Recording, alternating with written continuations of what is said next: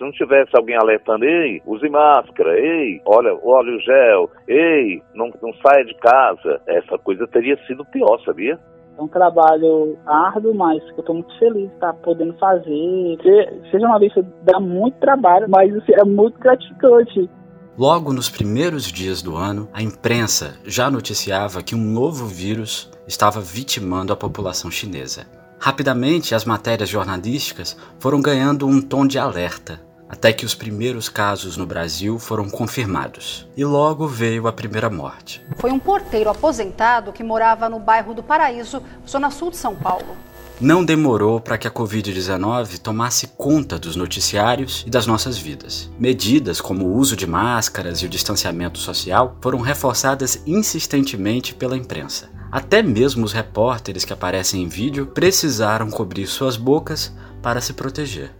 Quando chegamos aos 14 mil mortos, os âncoras do principal telejornal brasileiro nos pediram calma. Não dá para começar o JN de hoje sem pedir calma. Mantendo a calma, a gente vai superar essa crise.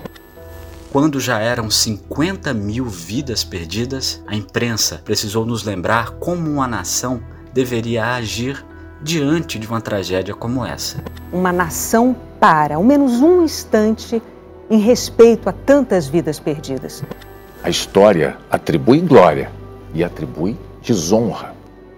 E história fica para sempre. Em meio a isso, jornalistas tiveram que lidar com outros dois vírus: as fake news e o negacionismo dos fatos. Para entender os impactos disso tudo, hoje nós vamos conversar com os jornalistas Nonato Albuquerque e Ítalo Cosme. O primeiro, com 50 anos de profissão, está passando pela experiência de fazer jornalismo dentro de casa. O segundo, nos seus primeiros anos de carreira, tem enfrentado o perigo das ruas em meio à pandemia. Tudo pela missão de informar. Eu sou William Barros e está começando o quarto Tempos de Pandemia. Nada será mais como era antes. Antes de tudo, eu sempre relembro Tempos de Pandemia é uma série do podcast Budeja Will sobre as histórias de brasileiros que tiveram suas vidas atravessadas pelo novo coronavírus. No episódio anterior, falamos sobre a educação em tempos de pandemia. Para ouvir, basta procurar na sua plataforma favorita. Nós já estamos no Spotify, no SoundCloud, no YouTube e no IGTV. Para falar comigo, mandar uma sugestão ou um elogio, é só me procurar no arroba budejawil, tanto no Instagram quanto no Twitter. É só ficar à vontade. Antes de apresentar os nossos personagens, eu sempre trago um resumo rápido do que tem sido a Covid-19 a cada semana. É o nosso boletim da pandemia. Segundo o Ministério da Saúde, nesta quinta-feira, 2 de julho, quando o episódio está sendo gravado, o Brasil já registrou 1.496.858 casos de Covid-19. A doença já levou embora 61.884 pessoas. E não nos custa repetir, não são apenas números, são vidas que perdemos. Ao mesmo tempo, continuamos sem o ministro da Saúde pela sétima semana. Mas nos últimos dias, o governo federal anunciou uma parceria com um laboratório britânico para receber a tecnologia de uma vacina contra a Covid-19. A eficácia dessa substância ainda está sendo verificada. Será que a solução para a pandemia já está mais perto do que a gente imaginava? A resposta só nas cenas dos próximos capítulos. Bom, o nosso papo começa com uma das figuras mais conhecidas do jornalismo cearense. Nonato Albuquerque tem 50 anos de carreira e já passou pelos mais diversos veículos. Você deve conhecê-lo do jornal Primeira Edição, da Rádio Tribuna Band News FM, e principalmente do programa policial Barra Pesada, que ele apresentou durante 25 anos na TV Jangadeiro, afiliada do SBT no Ceará. Boa tarde para você que fica agora com Barra. Eu começo dizendo que três mulheres e um homem foram presos por tráfico de drogas. A vítima foi assassinada com mais de 10 facadas. Detalhes dessa notícia você vai ter no Barra Pesada dessa sexta-feira, que destaca também Com 71 anos de idade, Nonato faz parte do grupo de risco da Covid-19. Por isso, ele já está em quarentena há mais de 100 dias. Eu tive uma conversa com ele por telefone para entender como está sendo esse momento. Você vai notar que o Nonato é tão sábio que ele conseguiu transformar todas as respostas dele em verdadeiras poesias. E minha primeira pergunta foi a mesma que eu tenho feito a todos os entrevistados dessa série: Como você está se sentindo? A pandemia me coloca um pouco é, numa autorreflexão, refletir um pouco sobre mim, sobre a vida acima de tudo, a questão da morte que está tão presente assim.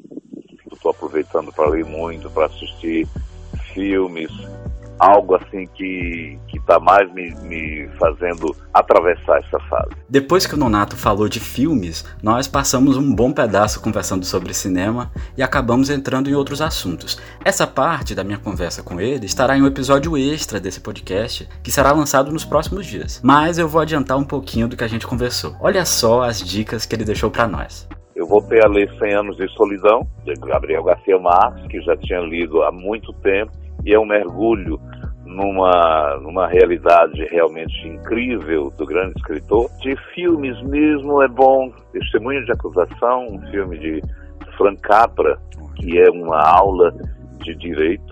Tem os filmes mais recentes também, dos streams, como do, da Netflix, quando você, você vai encontrar. Acompanha, né? É, acompanha. Ah, ah, eu sou fanático por cinema. Cinéfilo, eu sou né? fã de cinema desde pequeno, ainda preto e branco, que adorei, ainda hoje gosto de filme no ar. A nossa conversa também inclui o repórter Ítalo Cosme, do jornal o Povo, o periódico mais antigo do Ceará. O Ítalo não é iniciante, já tem quatro anos de redação, mas ainda está no começo da carreira. Eu também perguntei a ele como ele estava se sentindo. Nesse momento eu estou me sentindo um pouco com saudade da minha rotina comum, né, regular antes da pandemia, de ouvir mais as pessoas presencialmente, né, de ter convívio com os meus colegas na redação. Por medidas de segurança, o Ítalo e toda a equipe dele não estão mais indo à redação. O jornal está sendo fechado em home office, mas alguns repórteres continuam indo às ruas para fazer suas pautas. É o caso dele eu sou um dos repórteres que mais tem ido às ruas, eu junto com outro colega da editoria. Hum. A gente tem saído bastante para ver como é que está a movimentação em terminais, em estações de, de, de metrô, é, em alguns bairros né, maiores, né? E como é que está a movimentação? Tem muita gente na rua ainda? Deu, reduziu em algum momento, né? Quando assim, durante o lockdown realmente o movimento foi reduzido, né? Mas a gente percebe que as pessoas têm é, saem muito, acho que elas não conseguem ficar em casa, é muito difícil não tem casa, e a gente tem isso completamente. As pessoas saem muito às ruas, né, principalmente na periferia. Com um vírus letal circulando por aí, as ruas tornaram-se ainda mais perigosas. Mas para o Ítalo, isso não é um empecilho. É, eu não tenho medo, assim, eu tomo, tomo cuidado, né? Eu vi que tu tá usando máscara, tu tá bem uhum. distante, assim, dos entrevistados, né? Eu, às vezes eu uso Face Child, que é aquela máscara, tipo um capacetezinho, encubro o meu celular, né? Cubro o meu celular, passo papel filme no meu celular. Que como eu levo minha, minha, minha mão pra, assim, mais próximo da pessoa, uhum. pra reduzir né, a chance de, de infectar o meu celular. É, e na volta também, né? Roupa fora de casa, é, a higienização do meu material, caderno, crachá, caneta, fone de ouvido, celular, capinha, tudo. Apesar da coragem do Ítalo, houve um momento em que o medo da Covid-19 chegou bem perto dele. E foi depois de uma pauta feita na rua. Eu vi três pessoas, sim, é, duas delas ficaram doentes. Então, é, eu fiquei com um pouco de medo, tá? um pouco de receio de ter ficado doente, de ter ficado assintomático, mas deu tudo certo.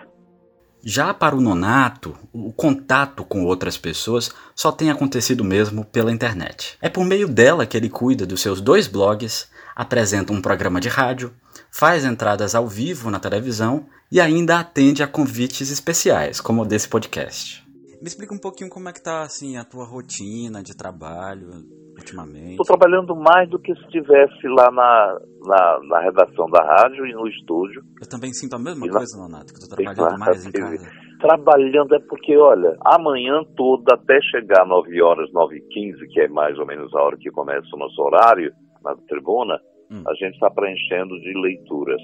Legal. Quando termina é, 11 horas, eu vou correr para me ajeitar, porque tenho que fazer uma, uma participação ao vivo no Jornal Jangadeiro. Eu sempre estou fazendo um editorial final, uma, uma, uma conversa mais de, de encerramento que seja, que seja uma coisa leve. Estou de volta para contar mais uma daquelas histórias para esses tempos de pandemia.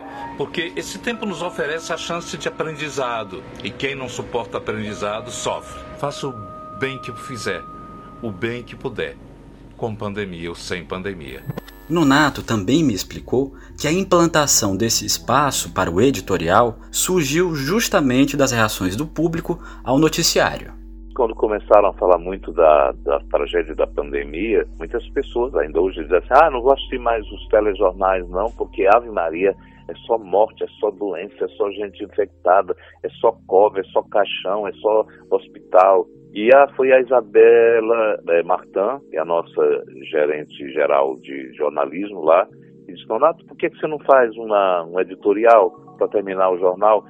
Sempre dando uma lição de que, olha, isso vai passar, de que a coisa vai melhorar, de que a gente deve ter uma reflexão que pudesse elevar um pouco a, o moral das pessoas.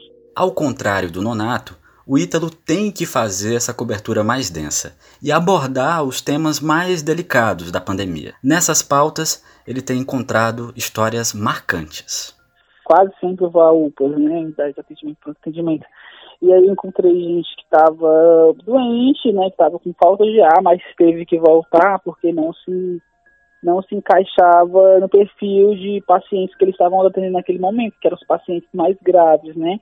A pessoa volta para casa sem testada, sem nada, ela não teve encaminhamento, depois de passar pelo posto de saúde, pela UPA, não, não sabia mais o que fazer. E para quem está no começo da carreira, essa também é uma oportunidade de aprender bastante. Entendendo a humanidade do outro, o outro cada vez mais, mais é, vulnerável, né? Assim, é, é, um trabalho árduo, mas eu estou muito feliz de estar podendo fazer. Seja uma vez que dá muito trabalho na nossa vida, assim, é pá, pá, pá, pá, pá, pá, pá, pá, pá é muito rápida, para, mas assim, é muito gratificante. Durante a pandemia, uma campanha super bacana fez com que jornais estampassem na capa uma mesma imagem, que dizia: Juntos vamos derrotar o vírus. A partir disso, eu propus uma reflexão aos meus colegas. Como é que o jornalismo pode ajudar a derrotar o vírus, como dizia a campanha?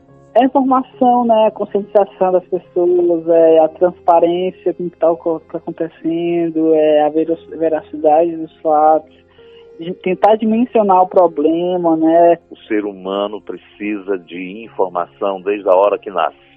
Quando o médico bate no bumbum do menino, opa, chegou o menino, e já está dando uma informação de que a gente acabou de chegar. Fora desse contexto informativo, não existimos principalmente no contexto em que a, desinformação, né, que as notícias mentirosas, falsas, são espalhadas assim, assustadoramente pelos WhatsApp dos nossos pais, nossos avós, nossos tios, acho que a gente, como um repórter, jornalista, é, estudante de comunicação, tem o dever de é, passar a informação correta, buscar a melhor fonte. Se não tivesse alguém alertando, ei, é, use máscara, ei, olha, olha o gel, ei, não, não saia de casa, essa coisa teria sido pior, sabia? A informação é que nos faz presente para que o mundo tenha futuro. Nessa luta para manter a população informada, a imprensa enfrentou um período crítico. O Ministério da Saúde parou de divulgar os números acumulados da pandemia. Mas enquanto essa divulgação foi suspensa, veículos de imprensa se uniram para fazer esse balanço diariamente. O Ítalo comentou um pouco sobre esse momento. É, infelizmente, né, as ações do governo federal para dificultar o trabalho da imprensa é constante. Então, o, a atitude de subtrair, né, de maquiar ou de esconder os dados foi só mais uma delas e é, eu acho que o, o, a atitude do, dos, de alguns veículos né, que se unirem para compilar todos esses dados é bastante plausível, né, bastante importante nesse momento que é preciso a gente ter noção do tamanho do problema que é o que, que é a pandemia do coronavírus no Brasil, né, que como a própria OMS já indicou, é o novo centro, né, o epicentro da, da pandemia. Ainda falando das dificuldades que nós enfrentamos durante a pandemia, eu aproveitei que estava conversando com um jornalista experiente como o Nonato e pedi um conselho. Uma das coisas mais difíceis de lidar nesse momento, para mim, falando pessoalmente, tem sido é, a descredibilização do nosso trabalho. E aí eu te pergunto se você tem algum conselho para lidar com essa descredibilização. É, muitas vezes a gente vai se deparar no mundo do, do, de qualquer atividade com fatos que venham contrários, opostos à, à, nossa, à nossa caminhada. Eu sempre costumo dizer a gente deve imitar a, a, as águas. O ser humano tem que ser forte como uma, a água de uma corrente. Nasce pequena, frágil, numa rocha, na fonte, vai ganha, se encorpando, vira correnteza, vira rio e vai em frente, vai caminhando, contra tudo e contra todos. O açude sangra, sangra vem de sangue, de sangue, quer dizer, o açude sofre e sangra. Assim o ser humano também, diante dessa é, possibilidade de alguém não dar crédito, muitas vezes a gente se sofre, a gente sangra por dentro. Mas é aí, nesse momento que é das quedas, que as águas ganham força e dão, produzem energia e nos trazem luz. Então, para chegar ao nosso caminho, vamos imitar essa, esse exemplo das águas. Nós podemos é, chegar a um objetivo e mostrar a nossa força e a nossa credibilidade. Os aprendizados nessa pandemia não são só meus ou do Ítalo. O Nonato também me contou que tem vivido novas experiências ultimamente. Você enfrenta alguma dificuldade com esses meios tecnológicos ou você já é íntimo? Não, eu, eu enfrento ainda.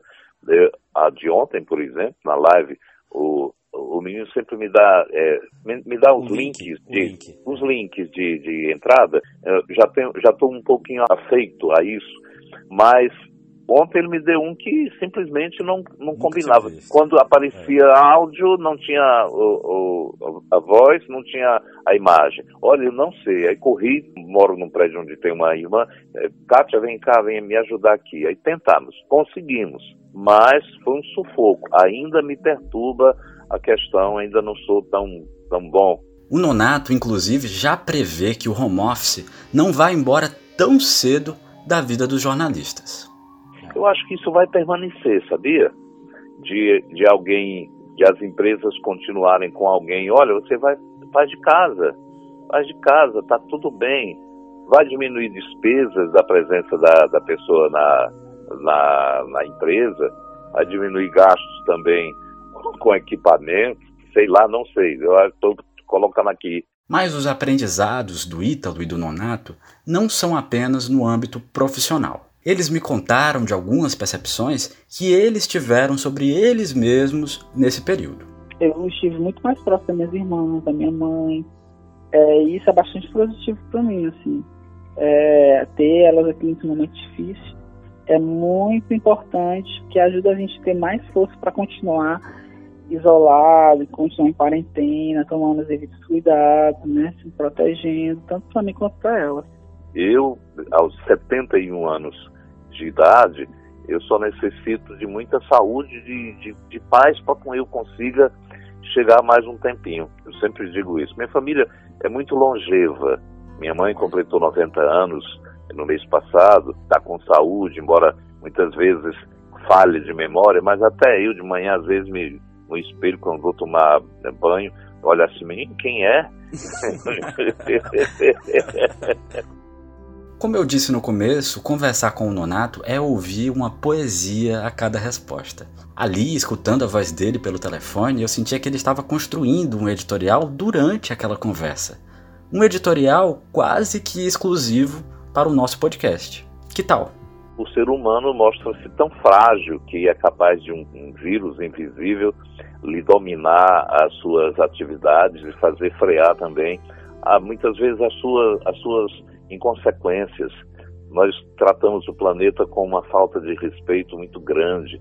Nós tratamos a natureza com damos as costas às necessidades do planeta. Eu acho que a Covid-19 veio para nos dar uma desculpa, peraí, não é nem por quê, é para quê. Eu sempre tenho esse sentimento nessas reflexões que faço, que é hora da gente saber para quê e o nosso papo sempre termina com aquela pergunta: o que os nossos convidados esperam do futuro quando tudo isso passar? que recados querem deixar para eles mesmos ouvirem. É a nossa cápsula do tempo. Nossa, eu quero ganhar um prêmio essa de jornalismo. Querendo um também, eu também queria um, quem não queria. Né? Tá bom, obrigado, valeu. Até mais, meu querido, bom trabalho. Até mais, tchau, tchau. Obrigado. Se você está me ouvindo é, no ano 2100, eu continuo evoluindo. Aonde quer que eu esteja, a minha essência continua atravessando o tempo. Eu vou me ouvir daqui em 2100, né? tomara, tomara.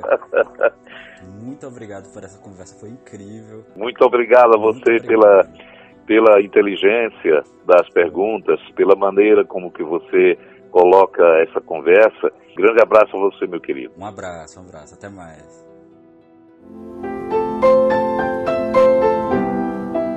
A gente vai se aproximando do fim do nosso programa e chega a hora de homenagear mais uma pessoa que perdemos durante a pandemia. É o nosso memorial. E hoje você vai ouvir o relato da Mailca. No último dia 8 de maio, ela perdeu a sua avó, a dona Idilva. Ela tinha 82 anos e não resistiu às complicações da Covid-19. A dona Idilva não é só um número. Nosso programa volta na semana que vem. Até mais. Desde que eu nasci, eu sempre vi a casa dela muito cheia, com gente de todo canto, de toda idade, de todo jeito. E às vezes nem era parente da família, era só um amigo ou uma amiga muito querida. É que a casa dela sempre foi um refúgio de tudo. E tudo era motivo pra gente se reunir na casa dela. Na verdade, eu falo isso me referindo à casa dela, mas esse refúgio sempre foi ela. Ela sempre foi nossa segurança, nosso porto seguro, nosso lar, a nossa força. Parece que tudo que a gente está vivendo é um grande pesadelo. Quando a gente chega na casa dela, tem um silêncio ensurdecedor, embora a casa esteja exatamente do jeito que ela deixou. Cheio de quadro na parede, as roupas no mesmo lugar, as anotações nos calendários e as agendias que ela sempre teve mania. Ela nunca deixou as coisas para depois. Tudo que ela tinha para viver, ela viveu. Ela sempre foi muito papo reto, assim, direta e sincera até demais. E essa verdade sempre conquistou todo mundo ao redor dela. Todo mundo é doido por ela, meus amigos, os amigos dos meus pais, os meus tios, as crianças, todo mundo tem alguma coisa para contar dela. E com certeza se ela tivesse ouvindo esse áudio, sabendo que a gente se acabou de chorar por causa dela, ela diria no mínimo que a gente estava insano. Porque tudo para ela era frescura. Lembrar dela sempre vai ser um pensamento feliz. Uma lembrança boa de muita, muita saudade, mas também de muito, muito amor. Bom, eu te amo mais do que eu consigo explicar e te amo além dessa vida. Esse podcast foi produzido e editado por William Barros. Confira mais em arroba no Instagram ou no Twitter.